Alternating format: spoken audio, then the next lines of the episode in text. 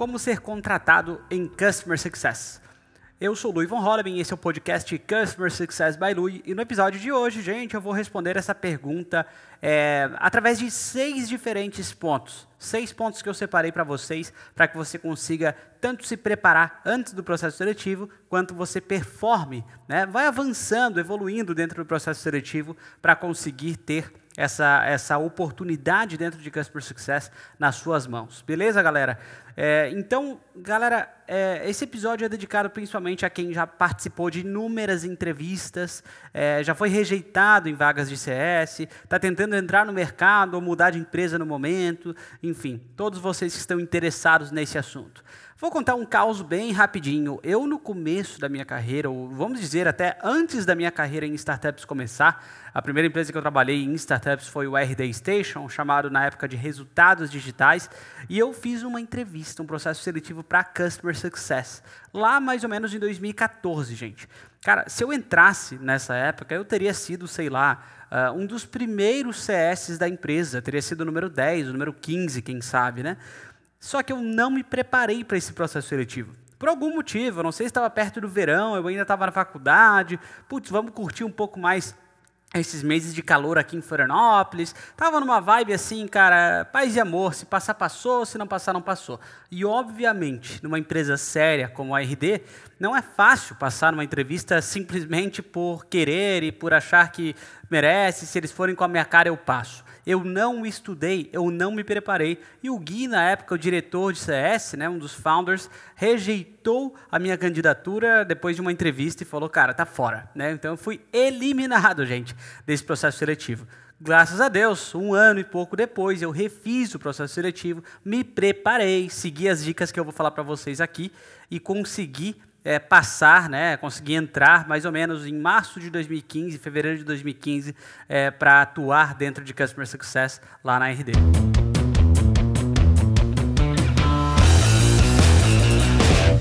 Então, gente, vamos lá. Primeira dica: se prepare para as entrevistas.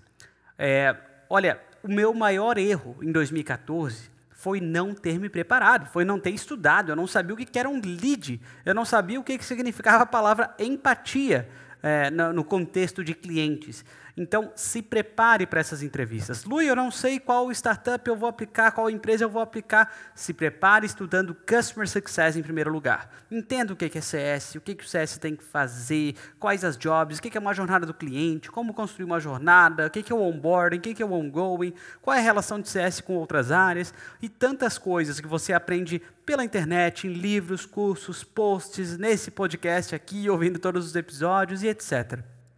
Primeiro, depois de ingerir esse conteúdo todo, você pode tentar criar um conteúdo. De repente, no próprio LinkedIn, compartilhar com o mundo seus aprendizados. Gente, o LinkedIn é dinâmico. Os recrutadores conseguem enxergar as publicações que você fez. Uma pessoa que está te recrutando pode ver, pô, que legal, post daquela pessoa ali que está concorrendo. Que legal, ela é interessada, né? Olha só, está escrevendo conteúdo sobre o assunto. Que interessante, né? Então, crie algum conteúdo. Tem gente que prefere o Medium, tem gente que faz o próprio blog, tem gente que escreve no próprio LinkedIn por publicação ou por aqueles textos maiores, né, que mudam, os artigos que mudam de nome a cada tempo.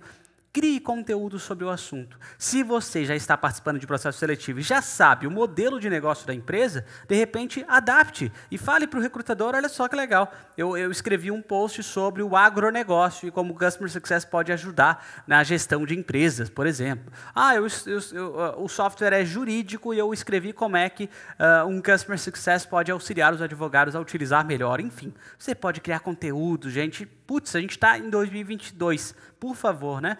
Vamos fazer isso de forma dinâmica. Segundo ponto, escolha um nicho dentro de Customer Success para que você consiga entender e estudar mais a fundo. Se é um boarding, se é um going, se são contas grandes, se é um contas pequenas, um volume de contas que eu vou gerir, ou começar no suporte para depois crescer para Customer Success, onde você se vê e onde é que você gostaria de trabalhar, ou você que já trabalha em CS, qual seria o seu próximo passo dentro de Customer Success?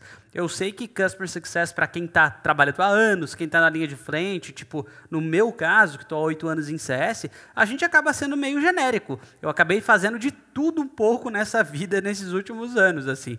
Mas se você quer uma oportunidade específica, Tente estudar especificamente qual é o tipo de nicho que você quer conquistar, qual é a tua vaga dos sonhos e estude profundamente isso para mostrar muito valor nesses processos. Beleza? Isso que eu falei foi pré-processo. Agora vamos para a parte durante o processo seletivo.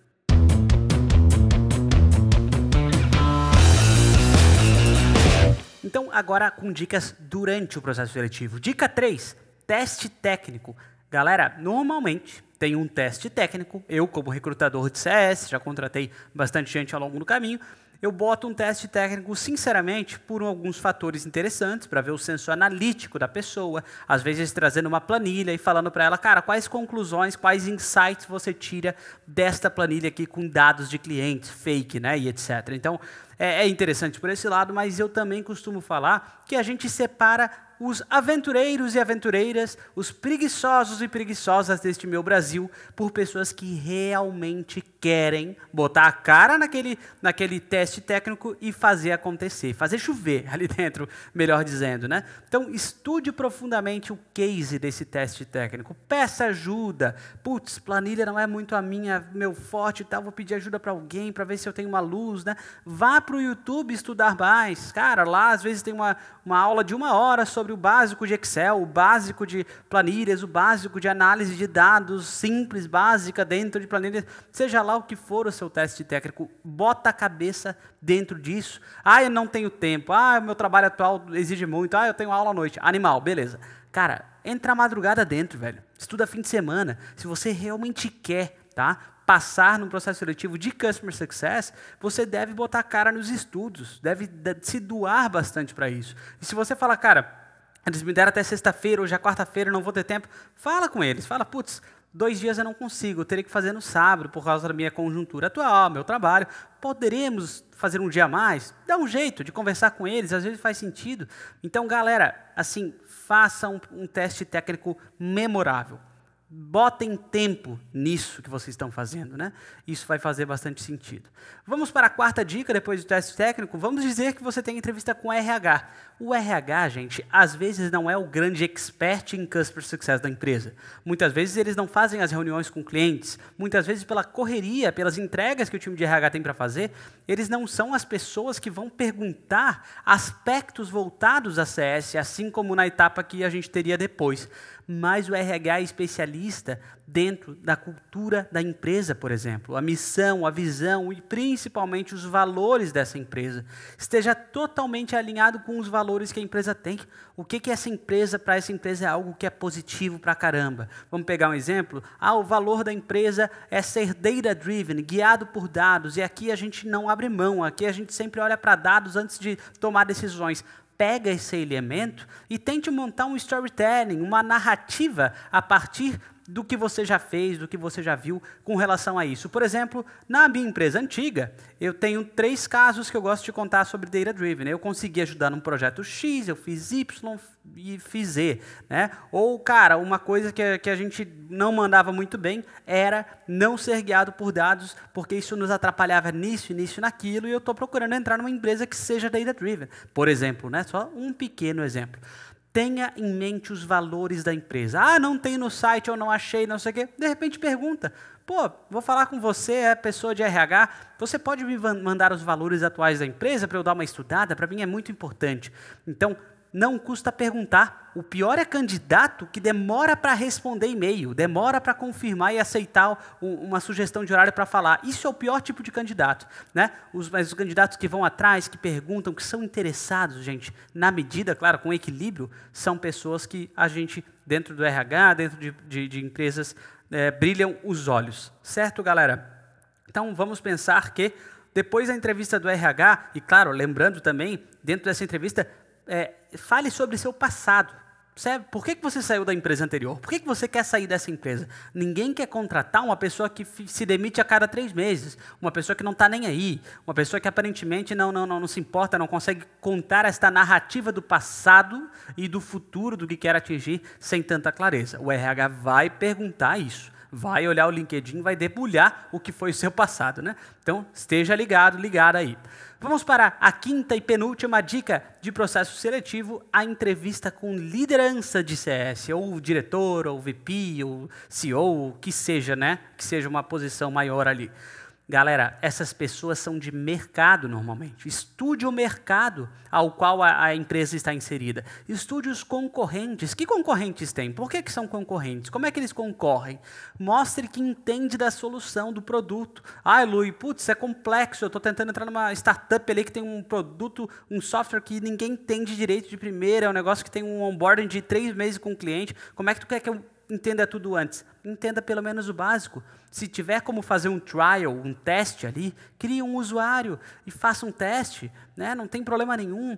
Cara, esteja a par do produto. Veja notícias dessa empresa. Como é que essa empresa se posiciona para a imprensa? Né? O trabalho de PR, como a gente fala. O que, que saiu deles da imprensa nos últimos tempos? Cara, debule, como eu falo, vá a fundo, se aprofunde, navegue em águas mais profundas, né, dentro da solução que essa empresa que essa empresa tem, certo? E aí você conversa de frente a frente com essa pessoa líder e essa pessoa vai falar, opa, peraí, é, temos aqui uma candidata interessadíssima né, e diferenciada ao longo do caminho. Quantas vezes eu cheguei com um processo seletivo e perguntei à pessoa, o que, que você sabe sobre a nossa solução?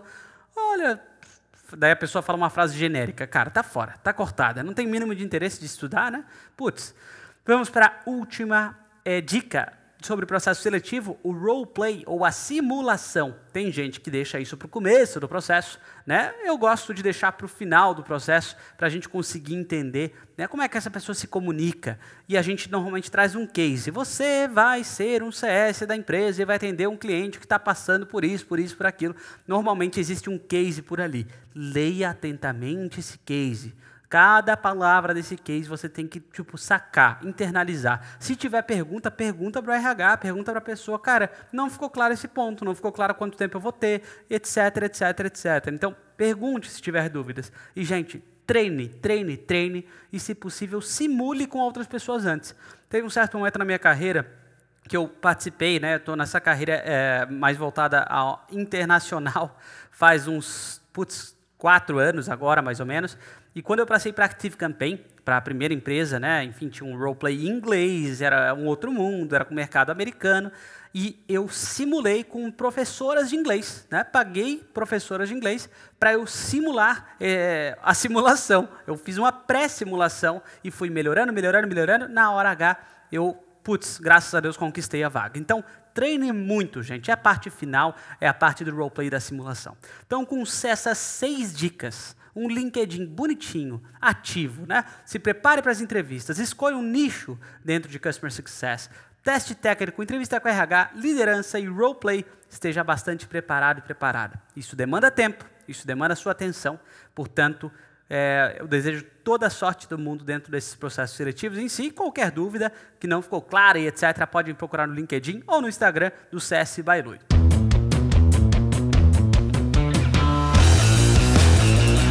Mudando de assunto, hoje eu vou trazer um começo de uma parceria muito legal com um cara chamado Lucas Abreu, o Lucas das Tela Investimentos, que faz uma newsletter chamada Sunday Drops. É uma newsletter dominical sobre tecnologia e startups, já está na edição 57. E por que essa parceria? Para que a gente consiga, nós de CS, consigamos estar cada vez mais ligados, ligadas no mercado de tech, no mercado de startups, independente do seu modelo de negócios, tá? Então, a gente vai trazer o caso da Figma, não sei se vocês viram falar. Adobe, gente, Adobe gigante. Vocês lembram da Adobe? Se vocês já usaram Photoshop em algum momento da vida, vocês lembram da Adobe, já viram no computador de vocês. A Adobe, que é essa gigante, comprou a Figma, a ferramenta queridinha dos designers, por 20 bi de dólares, sendo pago via cash e via ações. Parece uma loucura, gente, parece uma insanidade. Se a gente for entender apenas com números, o ARR, vocês CS sabem o que é ARR, né? Receita Recorrente Anual da Figma será de 400 milhões no final de 2022. O que significa que a Adobe pagou um múltiplo de 55 vezes, sendo a mediana do múltiplo de receita SaaS de americano mais ou menos de 6,3. Então, 55 versus 6,3, que é o normal. Para adicionar essa salada, a Adobe não está tão rica assim. Sua reserva em dinheiro é de 5 bi, o que é bem inferior à transação. Então, gente, o, qual é o segredo tá, por trás dessa compra? O que, que a Adobe quis comprar? O que, que ela quis fazer com a Figma? A Figma será para a Adobe, um especialista concluiu, o que o Instagram foi para o Facebook. Se, se, o Facebook não adquirisse o Instagram, o que, que, teria acontecido, gente? Será que ele perderia? Teria muito churn, né? Dentro das pessoas do Facebook que falariam, cara, eu só vou usar o Instagram, tchau, tchau, tchau, valeu, até a próxima. E o Facebook, de repente, não estaria com essa perspectiva de crescimento né, e de continuidade a manter, pelo menos, a grandeza que tem. Esse é o prêmio mais caro da história das transações em tecnologia, o caso Adobe Figma mas parece que a Adobe comprou um bote salva-vidas para possivelmente continuar a ser a principal empresa de design pelos próximos 10 e 20 anos. Então é aquela questão de se defender, né? Pô, comprei um bote salva-vidas para eu sobreviver, porque só Deus sabe se eu, Adobe, não compro a Figma e deixo, sei lá, para a Microsoft fazer essa, a, a, essa compra, o que, que será da Adobe nos próximos 10 anos? Então olha como o mercado se comporta, né? O, o Lucas é ótimo, né? Bem preciso nesse, nessa parte da newsletter dele. E por último, um ponto que eu queria trazer para vocês, que eu separei, né, é, que é o seguinte: a colaboração é uma feature necessária para SaaS, para Software as a Service hoje. Ah, dentro da Figma, um dos pontos que joga a seu favor é que existe uma comunicação interna. Por exemplo, sei lá, vamos pensar num CRM normal. Você tem lá os deals de vendas, mas muitas vezes não é possível comunicar-se diretamente de forma fluida pela ferramenta para discutir e fazer comentários. Né? Por exemplo, a fulana, é, esse deal aqui você não moveu. Né? E eu marco a fulana e a gente conversa ali. Tipo, lá sabe o Google Docs, quando a gente comenta, marca a pessoa, a pessoa conversa ali dentro com a gente? Tipo isso a comunicação precisa se mover para outro lugar quando a gente não tem isso. Tipo Slack, tipo Discord, tipo Microsoft Teams, WhatsApp. E o sistema como um todo, ele costuma ser disfuncional, porque a gente tem a comunicação da comunicação. Ferramentas, tipo a Figma, que a comunicação tem incentivos para acontecer dentro do seu próprio ambiente, tendem a ser melhores. E até por isso que a Salesforce pagou 28 bi no Slack. Então, galera, são só pílulas interessantes sobre o nosso mercado e a gente entender, né? Por que, que a Adobe gastou isso tudo na Figma? O que, que há por trás disso? E quanto mais nós dissesse entendermos o mercado, melhor para nossas carreiras. Mais ligado a gente fica. Sem mais delongas, gente, muito obrigado por esse episódio. Siga e compartilhe esse podcast. Siga a gente no Instagram, Customer Success by Lui, e faça a sua pergunta. E como sempre, muito sucesso para você e para os seus clientes.